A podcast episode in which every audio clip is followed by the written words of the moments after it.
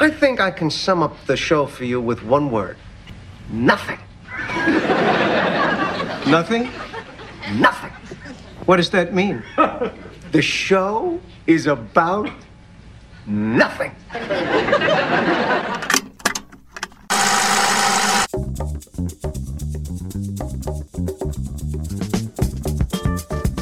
Bueno, ¿cómo les va? Bienvenidos y bienvenidas a todos y todas. Acá estamos nuevamente con esto que es acerca de nada.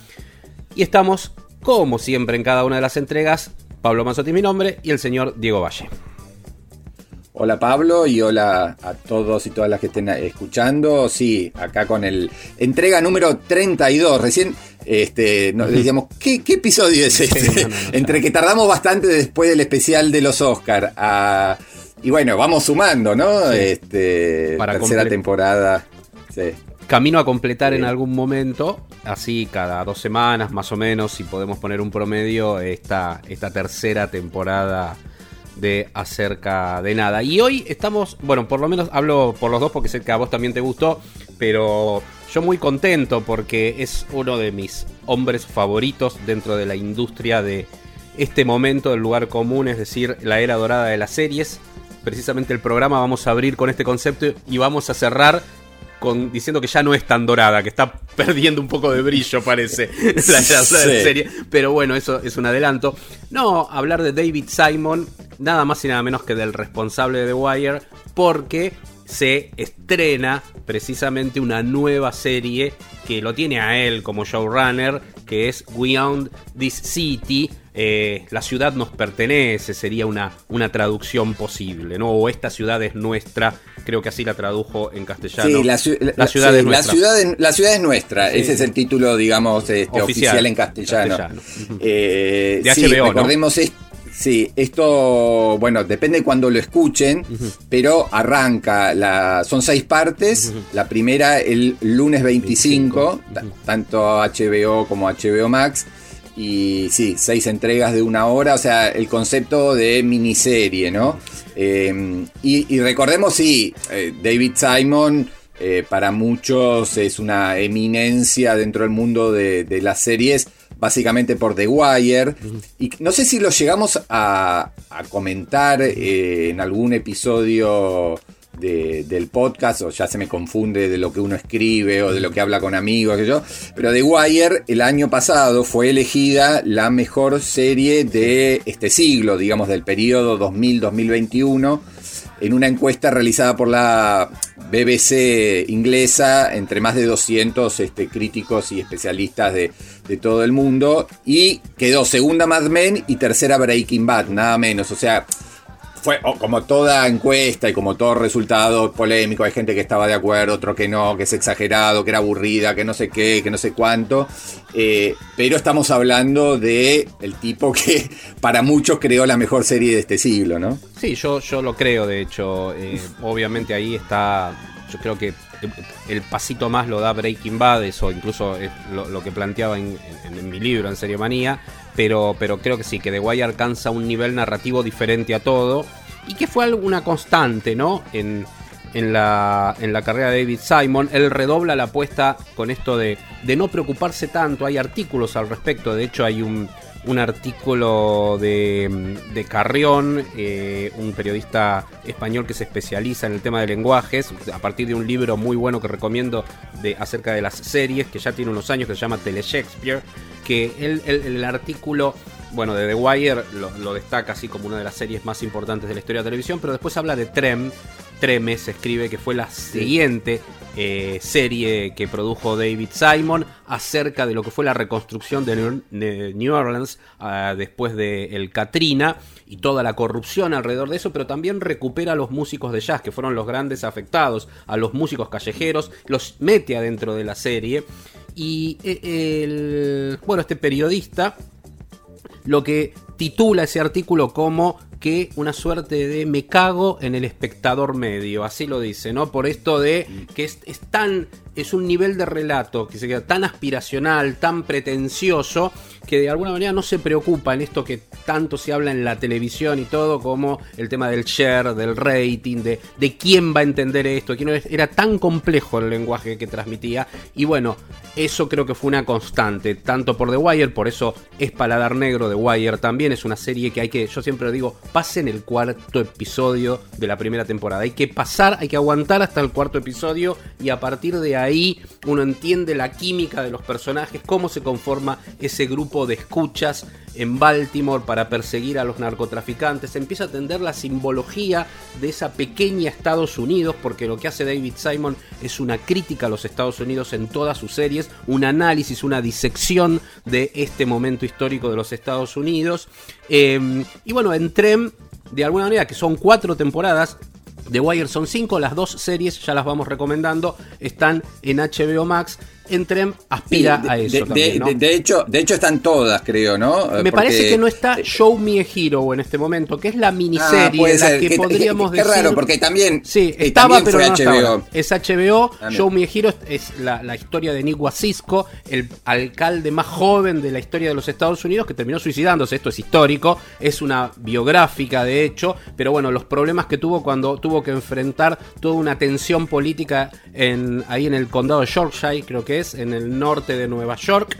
Eh, y, la verdad que es eh, es súper interesante cómo reflejó. Yo creo que ninguna otra serie se metió de esa manera en, lo que es la intriga política, porque ahí sí no hay policial, no hay nada, ¿no? Ahí es el tema político, ahí también ya está. el- alcalde, los, conce- Sí, los concejales, los la justicia que le obliga a, con- a construir viviendas, Sí. eh, digamos, populares. Sociales, exactamente. Sí, no, es claro. súper interesante cómo registra la- las discusiones y, y- y esas son seis episodios. Esa se podría comparar con esto, es concepto de miniserie también. Pero, pero no está. Pero Mm. Sí. bueno, nos, eh, nos metemos en We Own the City. Arranca vos, ¿qué te Sí, pareció? lo que sí, sí, a mí, a mí me encantó, la, la pude ver completa.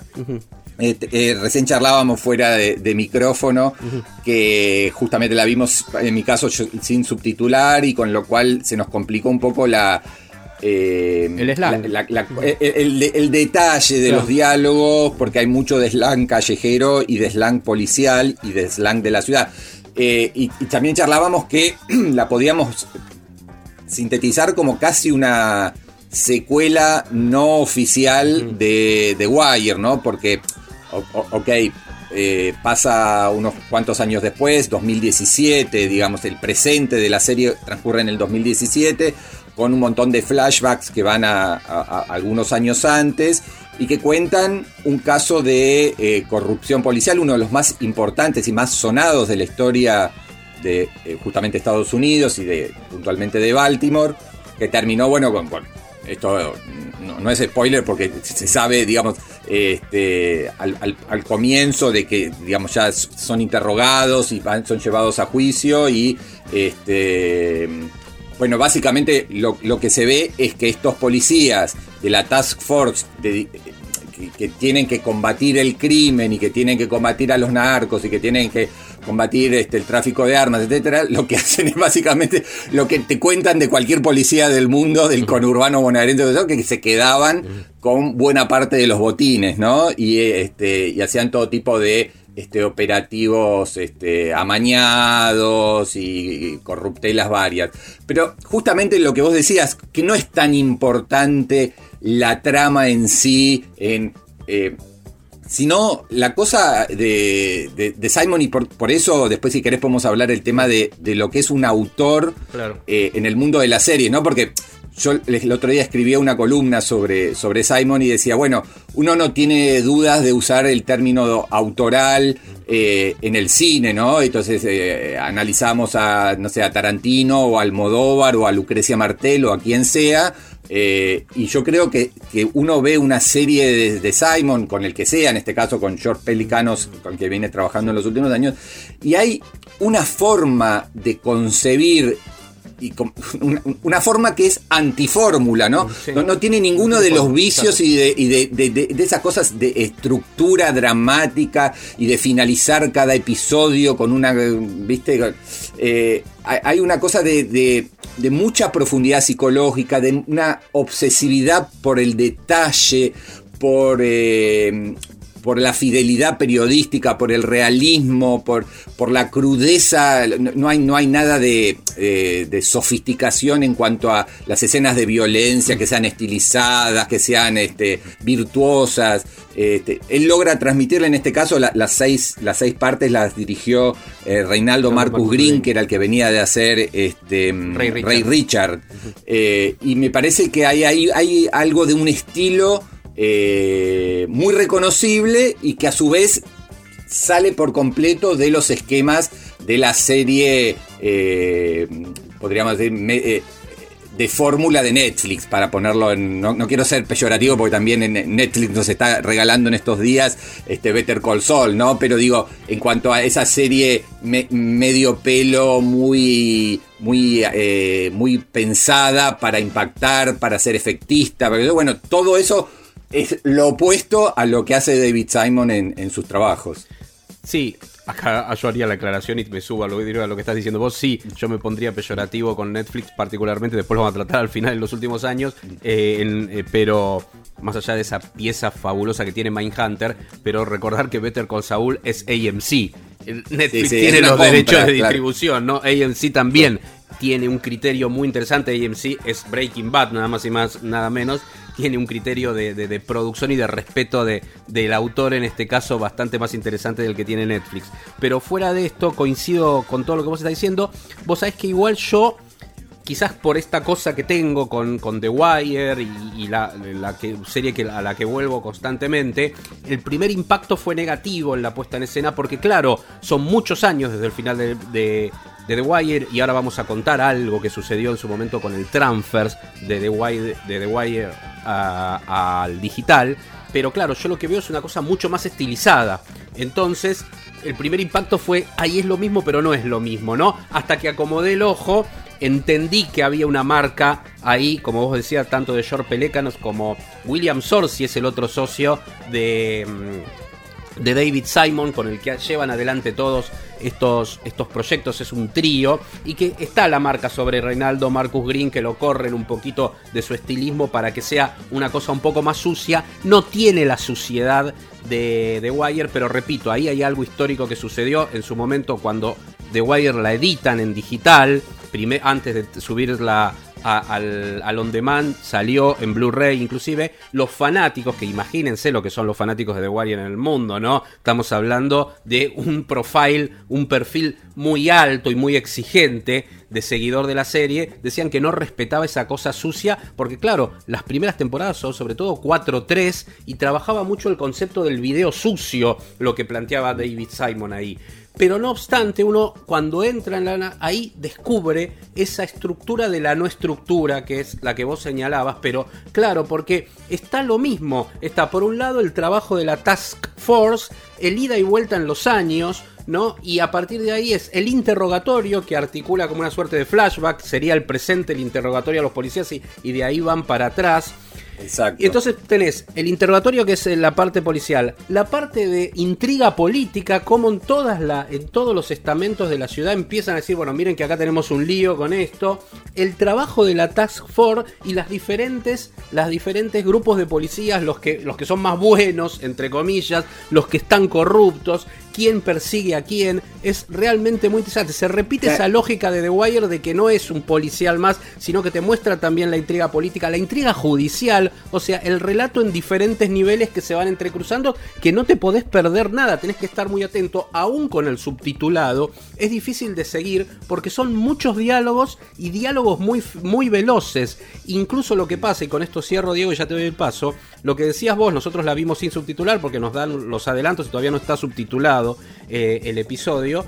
Em, el problema es que aún subtitulada te perdés porque cuando uno más o menos conoces de inglés, vos te ayudas entre el subtitulado y lo que escuchás. Pero acá lo que escuchás es tan cerrado, tan de Baltimore, tan de relato callejero de Baltimore, que es muy difícil de seguir.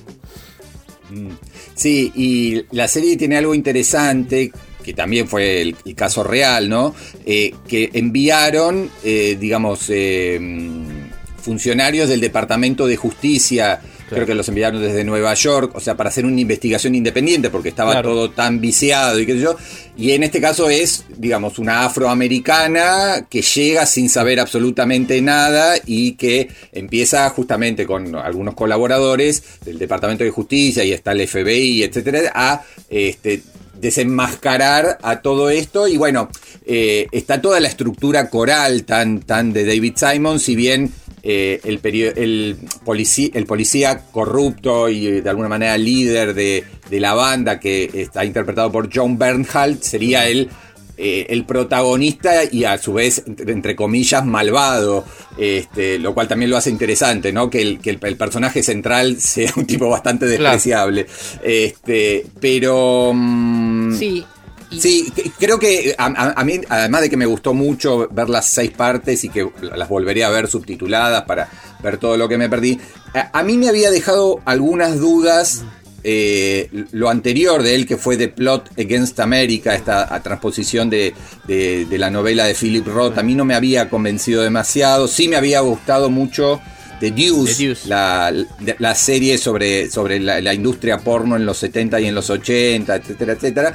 Este, pero esto es como ir a- a- al terreno más seguro, el terreno en el que para mí David Simon se, se maneja mejor, porque a su vez está basado en hechos reales y está basado en un libro de un colega de David Simon del Baltimore Sun. Recordemos que David Simon es- fue básicamente durante muchísimos años periodista de la sección policiales, digamos, y lo que hacía era investigar casos policiales. De ahí se pasó al guion y en este caso uno de sus ex compañeros de la redacción del Baltimore Sun hizo la gran investigación sobre, el caso de corrupción, se hizo el juicio y esta serie está basada en el libro y obviamente en los casos reales. Pero es, sí, este, y enganchándolo con lo que hablábamos recién, que era el regreso de Better Better Call Saul, eh, para mí la demostración o ratificación de cómo estos eh, showrunners, a los que yo considero realmente autores, porque les ves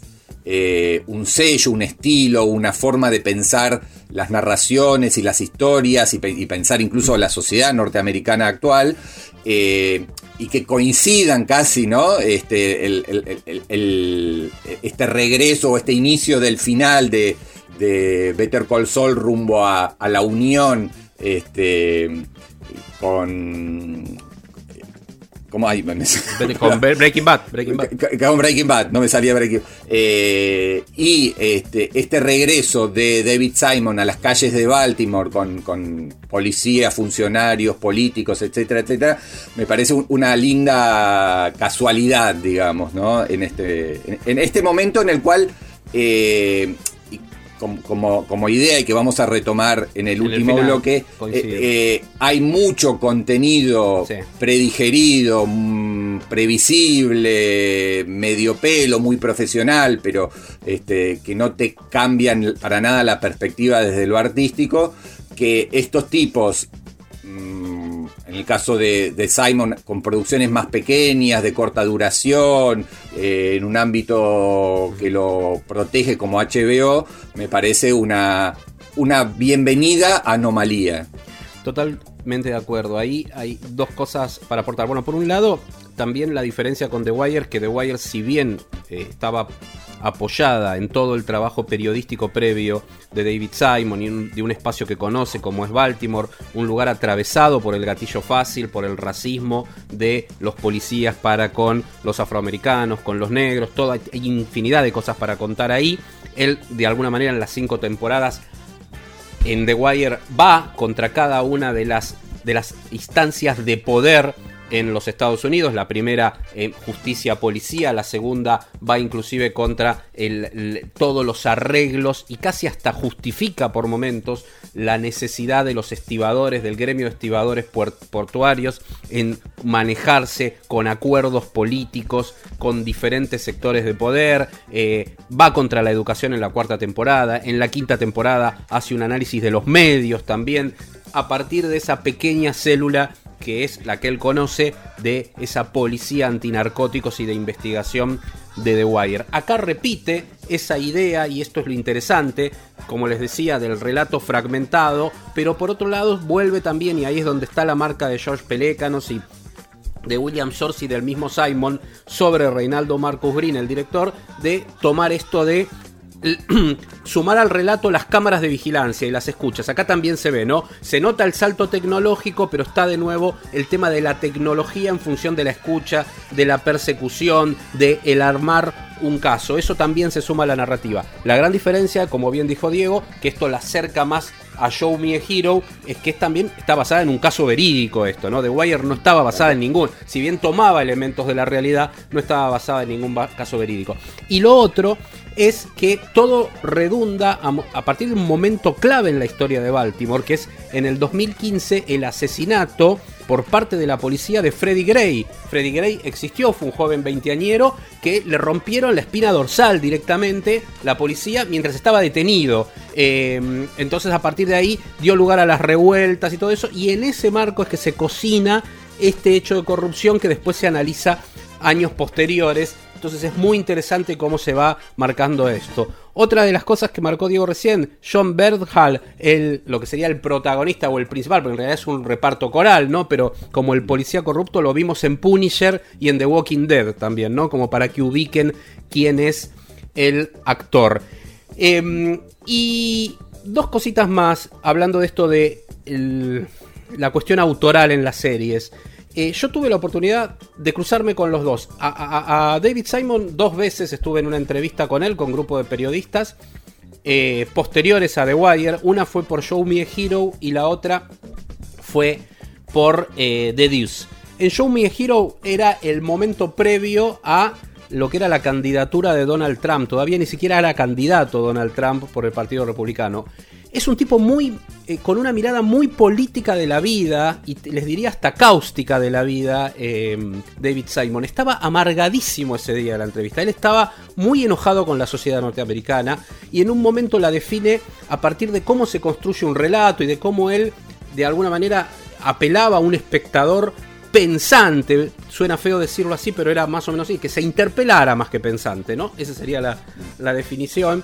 Él dice, vivimos, la sociedad norteamericana es una sociedad que privilegia el divertimento. Que fue una frase que me quedó, ¿no? Que privilegia el divertimento. Divertimento hasta morir, dice, dice Simon, ¿no? Una cosa terrible. Eh, es, la frase que recuerdo de esa entrevista.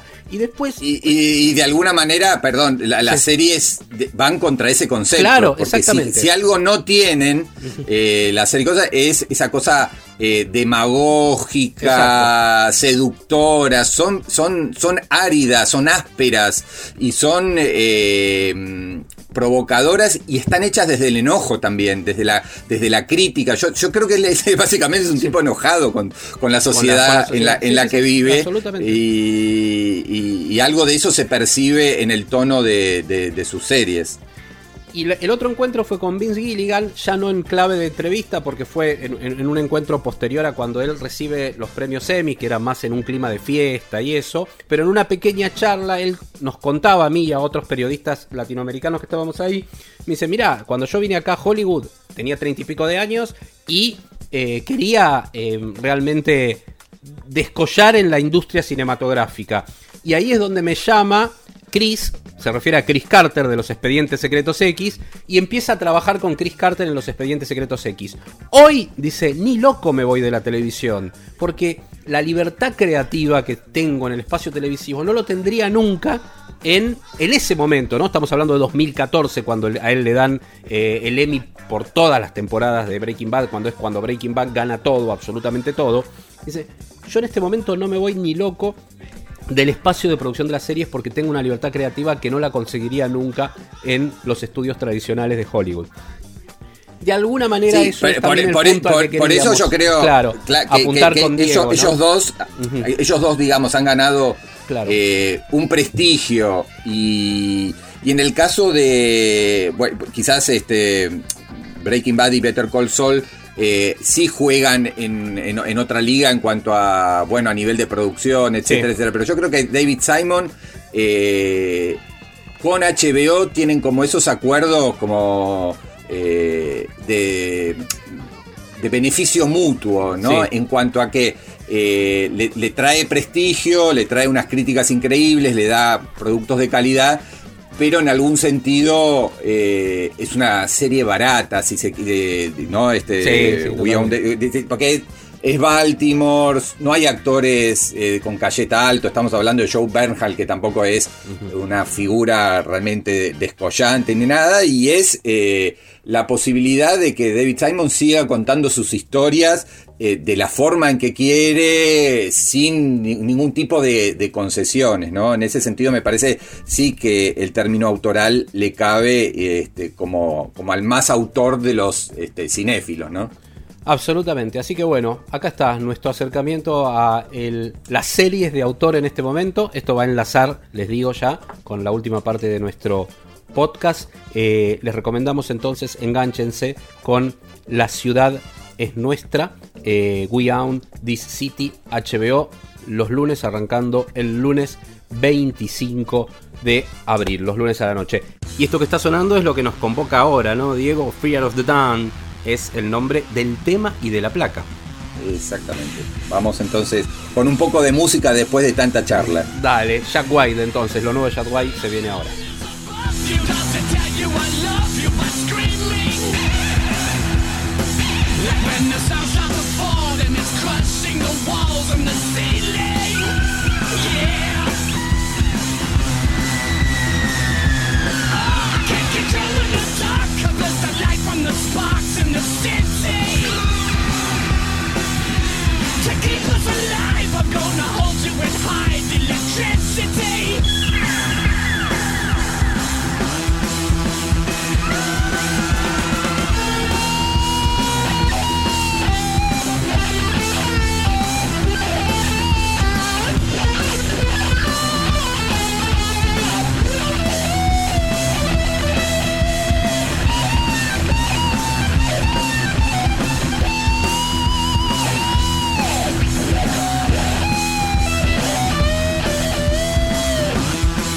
Bueno, entonces estábamos escuchando a Fear of the Dawn, eh, a este miedo al miedo del amanecer, podría ser una, una traducción posible, que es este, el regreso de Jack White con disco solista después de, no sé, creo que cuatro años. Este, había hecho Boarding House este, y, y un disco recibido con críticas eh, bastante diversas, en su mayoría positivas, pero estaba pispeando ante, en, en la preproducción y tanto a Rolling Stone como a New Musical Express no le había gustado tanto, pero a mí me pareció un disco muy, muy potente, muy poderoso, con temas casi al borde del, del heavy metal, ¿no? Con nivel de, de- de guitarra distorsionada este, y machacona, este, que a mí me gusta mucho. Lo, lo- lo escuchábamos en este tema que, que da título al álbum, Fear of the Dawn. También en, en- en el primer corte del, del álbum que fue Taking Me Back, también un- un- pero con algunas otras cuestiones que vamos a abordar en otros temas que, elegimos, donde se nota también este otro tipo de búsquedas. Pero, ¿qué te, qué te pareció a vos eh, a, una primera escucha este, este Fear of the Dawn de, de Jack White? A mí me encantó, a mí realmente es un disco que me gusta mucho. Reconozco que estoy predispuesto siempre bien a Jack White, me parece que es como el tipo que, que mantiene todavía en alto lo que entiendo como una búsqueda dentro del rock and roll y, presentándose auténticamente, ¿no? Eh, él tiene su propio sello discográfico, es un tipo incluso en búsquedas ha editado en vinilo porque entiende que el formato merece un respeto y piensa en eh, el audiófilo o el seguidor que escucha en vinilo. Eh, a, mí es un tipo que realmente me gusta mucho y me parece que acá lo que hace es sumar una gama de posibilidades, siempre con una banda aparte i- integralmente de músicos eh, en términos instrumentales muy muy buenos, sumar una propuesta que atraviesa todas las posibilidades que hoy ofrece el rock and roll desde su perspectiva. Esto que decís vos de la cosa de las guitar- guitarras distorsionadas, que ya lo tenía en White Stripe y que de alguna manera es su marca, las va mezclando desde quizás un género más cool, juega con el rap, como vamos a ver ahora en un ratito. eh, hay elementos, si se quiere, de baladas fuertes, si vale la, mm, la contraposición también dentro del disco. Me parece que es un disco muy completo, que es un, una bocanada en este momento tan dispar de la producción musical en términos de lo que se conoce como rock pop. Para mí sigue manteniendo una bandera y una vara muy alta. Y, y- y- Y, y en momentos además de que, no, no sé si, si compartís la idea, el rock está como en baja, ¿no? O Claro, por lo sí, menos sí, eh, otros géneros este, han, han crecido tanto en el consumo popular y se han transformado en lo que suena en las radios, que, que escuchar un disco de rock este, puro, duro, no, no, no es que sea puro, porque No, justamente tiene entiendo. variante, pero, pero así con ese nivel de, de- clásico, potencia, dice, es, es- es hasta una rareza, ¿no? Es como cuando uno ve ahora, no sé, una película de Clint Eastwood y decís, wow, todavía hay narradores clásicos que siguen. Eso es- Exactamente, es muy buen ejemplo. Sí, sí, yo creo que, que va por ahí y bueno, y me, yo lo uno a, a- a lo que fue para mí eh, una de las experiencias en vivo más fuertes que eh, que viví, valga la redundancia, en mi vida en Argentina en términos de una banda. Para mí la presentación de Chad Guay en el Lollapalooza no fue solamente la mejor presentación que yo vi en todos los Lollapalooza y pude estar en varios porque en ese momento los cubría para la radio en la que trabajaba que, que era la encargada de difundir esos eh, esos recitales, sino que me pareció uno de los mejores recitales de, bandas en vivo en la Argentina, a la altura de lo que fue la Amnesty, a la altura de lo que fue en su momento Prince. eh, me parece que fue de lo mejor, eh, con un momento clave en la carrera de él, que ahí es donde recibimos este legado, ¿no? Que, que él dice, él, él en ese momento había venido Robert Plant también, y él hace subir al escenario a Robert Plant.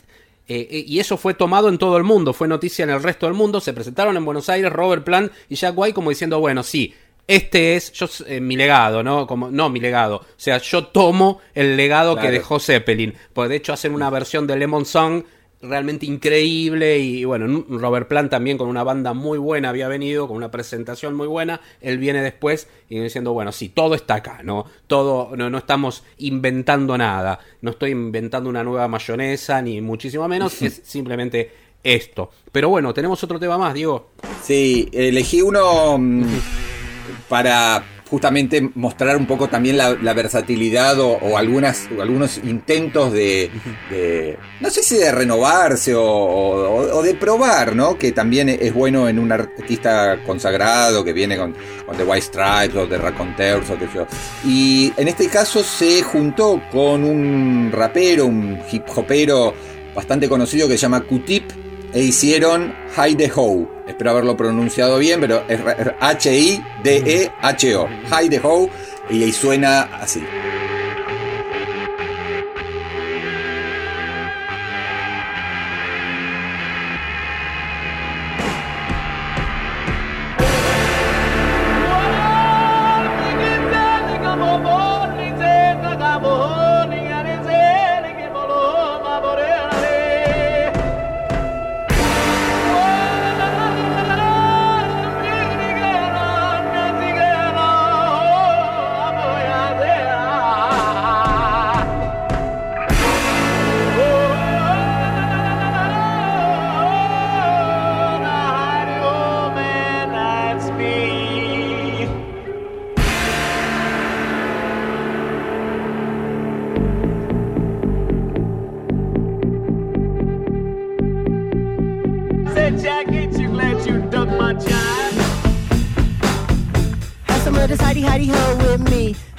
18, it's a scream and it's free. Have it in your food, you can have it with your tea. As you're thinking and you're pondering and wonder what it be. Howdy, howdy, ho is a Callaway vibe. Well, you're hip and you're clean and you ain't taking no jive. Speaking of jive, I think I was on a label that was a long time ago. That was a fable. Howdy, howdy, ho when you're looking in your mirror, when you're fit and legit and it can't get any clearer. You're the wave, you're the rave, the unanimous conclusion. Carrying the bad like Stevie Wonder with conclusions. This is guitar Chuck coming for Chuck Berry. Howdy, high tones from Minnie Ripper, Raya Carey. Elijah, my plug moves, Burner, Embiid, everybody yours and succeed. Have some of this hidey hidey with me. Have some of this hidey hidey with me. Have some of this hidey hidey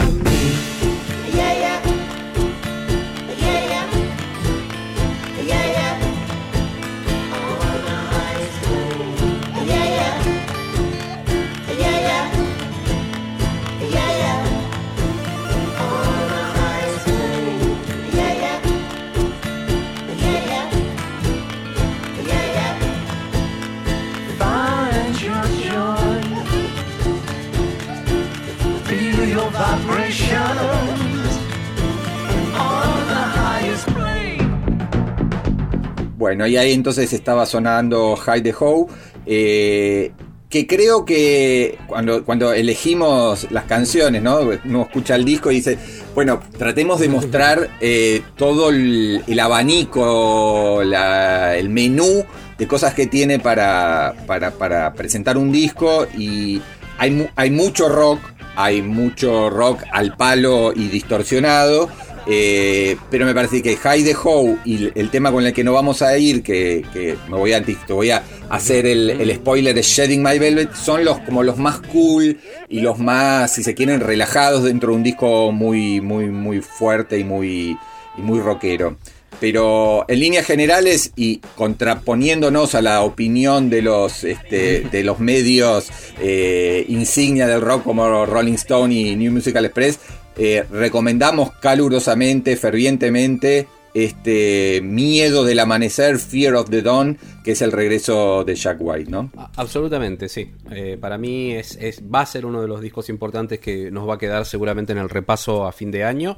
No tengo dudas de eso. Me parece que Jack White sigue manteniendo esa vara alta, insisto. No hace otra cosa que divertirse. Es un disco que tiene los errores necesarios que se espera de un disco de rock and roll. No es un disco perfecto ni mucho menos. Por eso también junta, eh, cruza estas opiniones eh, de especialistas, pero me parece que es un disco trabajado en cada uno de los temas con un concepto. Ese es el tema. Es un disco conceptual, no desde, no estoy hablando de El lado oscuro de la luna, no conceptual en ese momento. Es una declaración, como todo disco, pero donde Jack White, a diferencia de otros artistas, tiene claro qué es lo que quiere declarar. Entonces, me parece que ahí es donde está el asunto y donde radica la honestidad intelectual de eh, Jack White, ese sería el término para hacer música.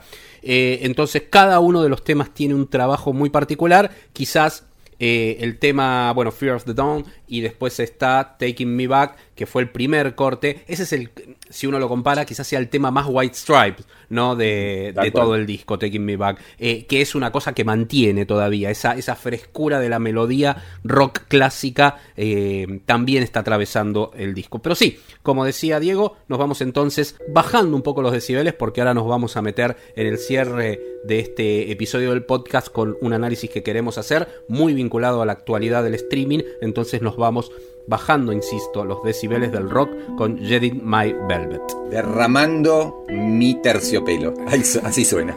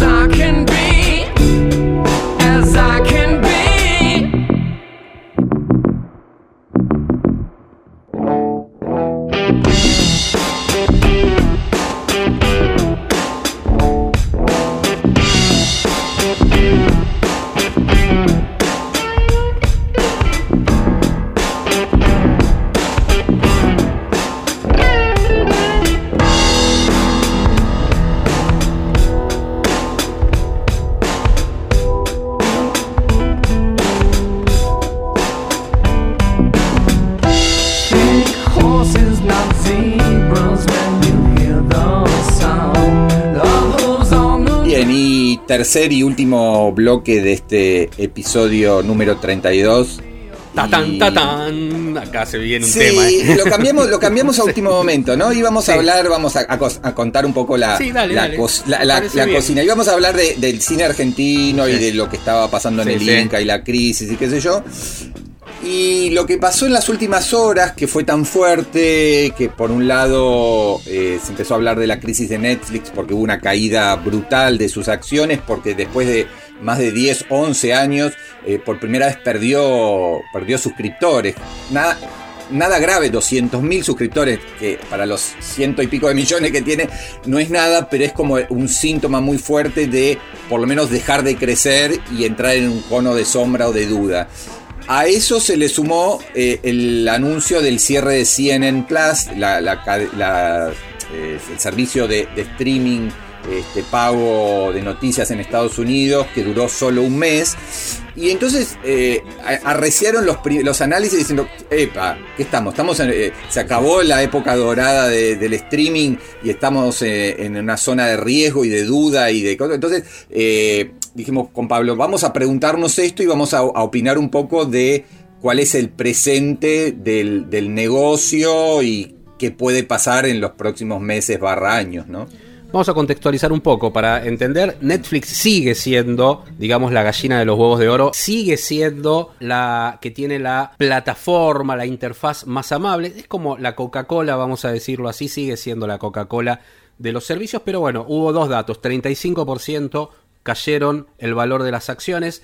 El número que da Netflix es de 200.000 seguidores menos. Ahí hay que ver la, es la resta o el resultado que queda entre los seguidores o a socios, vamos a decirlo así, más que seguidores, los aportantes, eh, que eh, clientes, que se sumaron contra los que quedaron afuera, porque de esos 200.000 hay que marcar que en esa cuenta, por ejemplo, están las 700.000 cuentas también que tuvo que bloquear de a partir del baneo que se está haciendo a la Unión Soviética, a la Unión Soviética, miren mi fallido, a Rusia precisamente, ¿no? Eh, entonces, hay un contexto.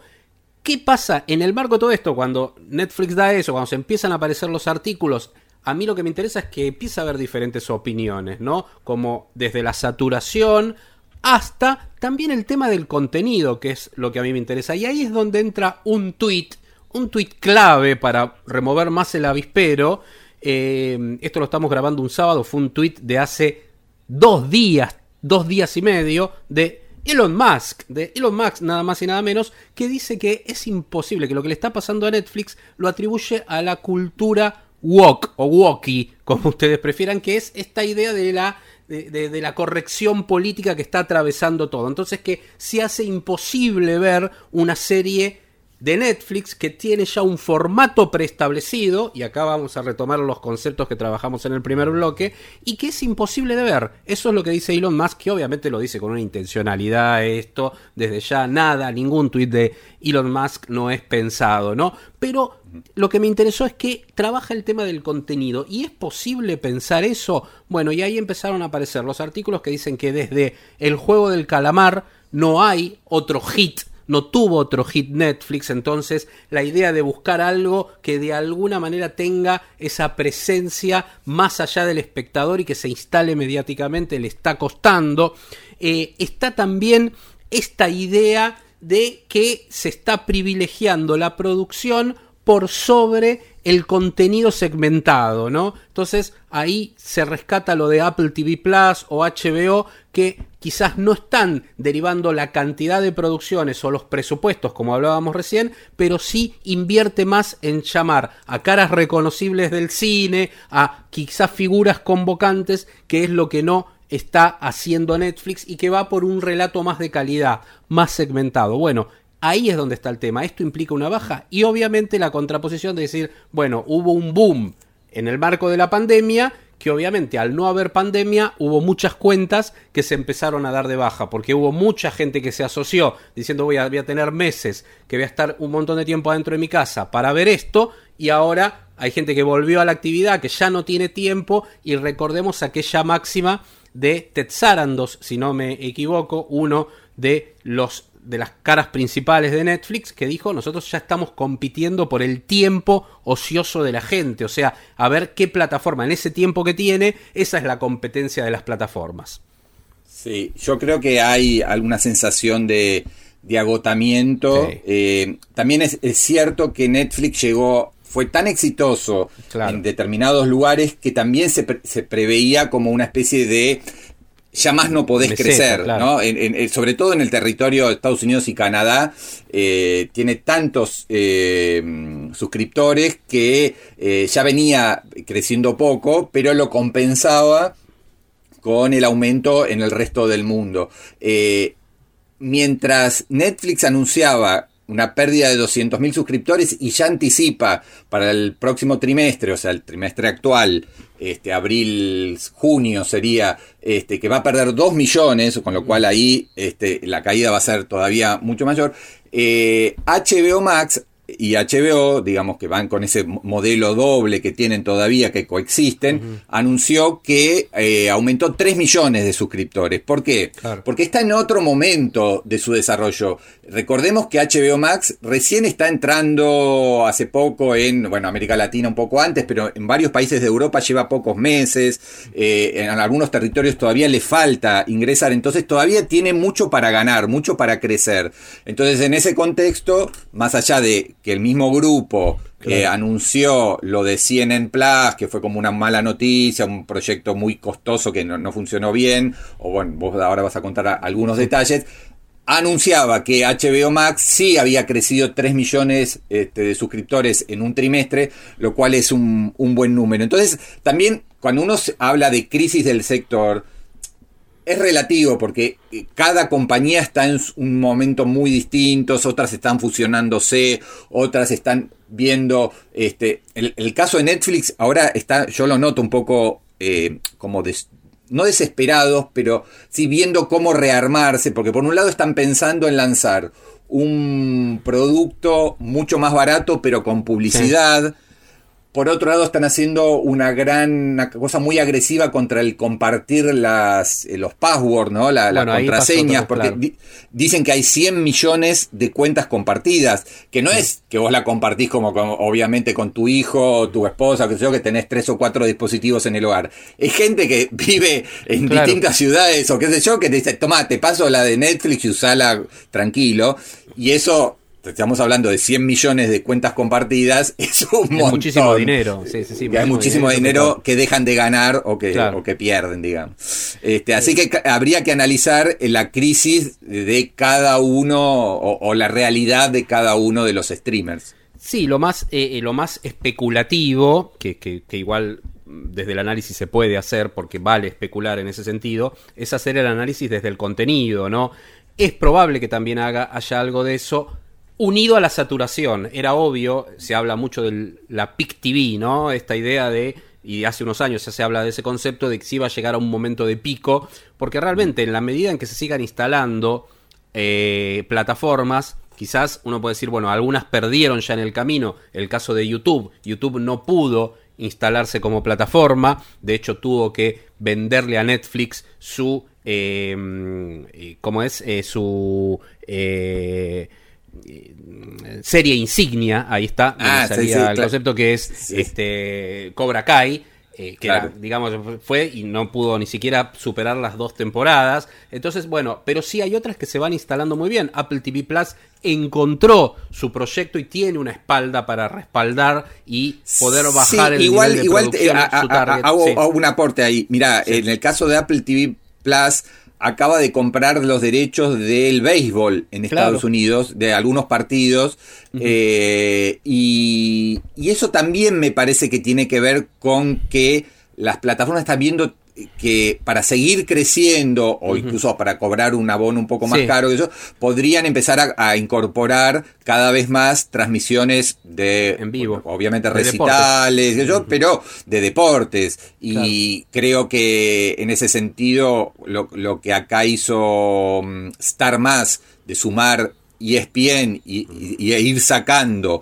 partidos importantes de las señales, digamos, del cable o la televisión satelital y pasarlas a Star Más, tiene también que ver con eso, con este, alimentar a una plataforma con mucho deporte en vivo, cuestión de que el fanático dice, dice, bueno, me, me quedo con esta plataforma porque además de las series o de las películas, me da tenis, básquet o fútbol o lo que a mí me interese, ¿no? Totalmente de acuerdo, porque eh, lo que estaba en tela de juicio era con, con- la expansión de las plataformas, bueno, ¿qué va a pasar con el cable? Bueno, ahí estaba el tema, bueno, el cable subsiste con las noticias, con el deporte, con lo que son es- transmisiones en vivo, los recitales, lo otro. Estamos empezando a ver recitales, de hecho este fin de semana que estamos grabando el podcast, una de las plataformas res- respecto de un multimedio, del multimedio quizás más importante en términos de poder en Argentina, que es Fiverr Flow Cablevisión, va a transmitir un recital en vivo de una banda como Kiss. Entonces, y se va a poder ver por Flow, más allá de la presencialidad. Entonces, Bueno, o Lollapalooza, está- ¿no? O la palusa se pudo ver, exactamente, lo pasó por Flow. O sea, ahí está toda esta idea. Y lo que sucedió también esta semana, que se relaciona con esto, es CNN Plus, después de un mes de vida, uno puede decir, bueno, pero ¿qué evaluación puedes hacer en un mes económica general? No tiene que ver con eso, tiene que ver con una cuestión más interna que también está en cómo se están reacomodando los medios. Tanto Disney con la compra de Fox y ESPN, Fox digo sobre todo para Latinoamérica, como el otro conglomerado Warner, se expandieron muchísimo en los últimos años. ¿Qué había pasado? Eh, la plataforma de CNN Plus se había pensado desde la cúpula, cabeza ejecutiva de CNN, para que tuviera un contenido diferente a la televisión en vivo. Y justo esto se hace en el momento previo y durante a la fusión con Discovery de Warner Media. ¿Qué pasa? Discovery, los ejecutivos de Discovery, pensaban que el contenido de CNN Plus podía plegarse a la aplicación ya de CNN y que había parte de ese contenido que podía aparecer en HBO Max, a la que Discovery apuesta como la marca insignia de la compañía. Entonces, esa discusión más de intríngulis corporativo y de una fusión, y de una fusión que se acaba de llevar adelante y que no termina de acomodar las diferentes piezas en juego. Estamos hablando de uno de los conglomerados junto con el de Disney más importantes del mundo. Warner Media hoy es Turner, es Discovery, bueno, todo lo que se les ocurra está ahí adentro. Es CNN desde ya. Entonces es muy, muy, muy. Es un multimedio grandísimo y obviamente hay diferentes resortes de poder y sobre todo que eso se baja a lo creativo, que es muy importante. Entonces también en el marco de esto se da esta, esta noticia de Netflix, ¿no? Cómo se acomoda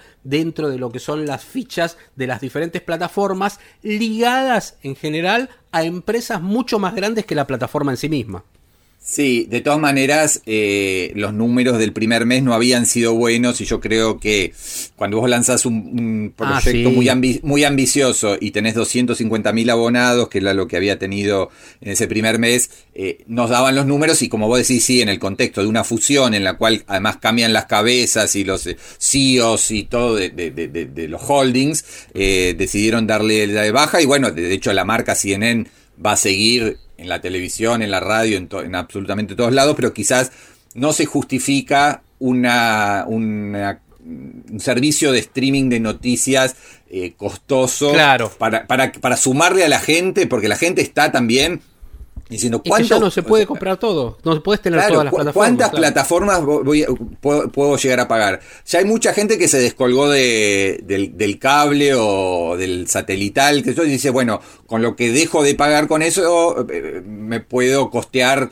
dos, tres, hasta cuatro plataformas, cosas, pero si quiero ver los deportes que están en tal, si quiero ver tal serie que está en tal otra, si quiero ver, eh, digo, es absolutamente imposible. Entonces, este, yo creo que se vienen, eh, vos te hablabas muy bien de, la- de las dos fusiones grandes últimas que fueron Disney comprando Fox y, y Warner eh, Bros fusionándose con Discovery, pero probablemente en el ecosistema a futuro no haya posibilidad para que existe Paramount, para que existe Peacock, para que exista tal, y, y- y terminen comprándose o uniéndose y que queden, no sé, cuatro, cinco, seis grandes y el resto ya bien de nicho, tipo, no sé, movie o que yo, que vos sos cinéfilo y solo te interesa eso, y vas y, y, pagás el abono de, de movie o de Qubit o del, o del que sea. Pero sacando el nicho muy pequeño, a nivel masivo, yo creo que no, hay lugar para como hoy 10, 12 este, plataformas y probablemente lo veamos en los próximos meses, años, ¿no?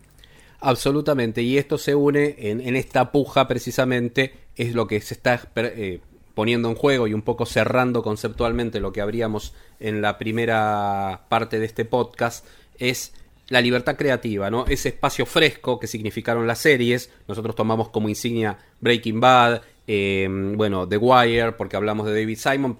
No citamos a Sopranos desde ya. Sopranos puede ser la iniciadora y vamos más atrás el puntapié inicial que pueden haber dado Twin Peaks a inicios de los 90 y los expedientes secretos X como un espacios donde uno veía de alguna manera una nueva narrativa en todo sentido, ¿no? Que se consolida, insisto, con Sopranos y que después se expande. Claro, hoy hay tanto y tanto y tanto que hoy ya ve uno más una fórmula detrás, ¿no? De hecho, yo les propongo dentro de de esto que hablamos de Netflix, que es muy respetable porque encontraron un negocio, porque fueron los que de alguna manera plantaron la bandera, pero que son los que más trabajan la fórmula. Entonces uno ve como esa repitencia y una cosa que se aleja bastante de esa frescura autoral. Miren, si no la vieron nunca, aunque sea, vean un par de episodios de Mindhunter.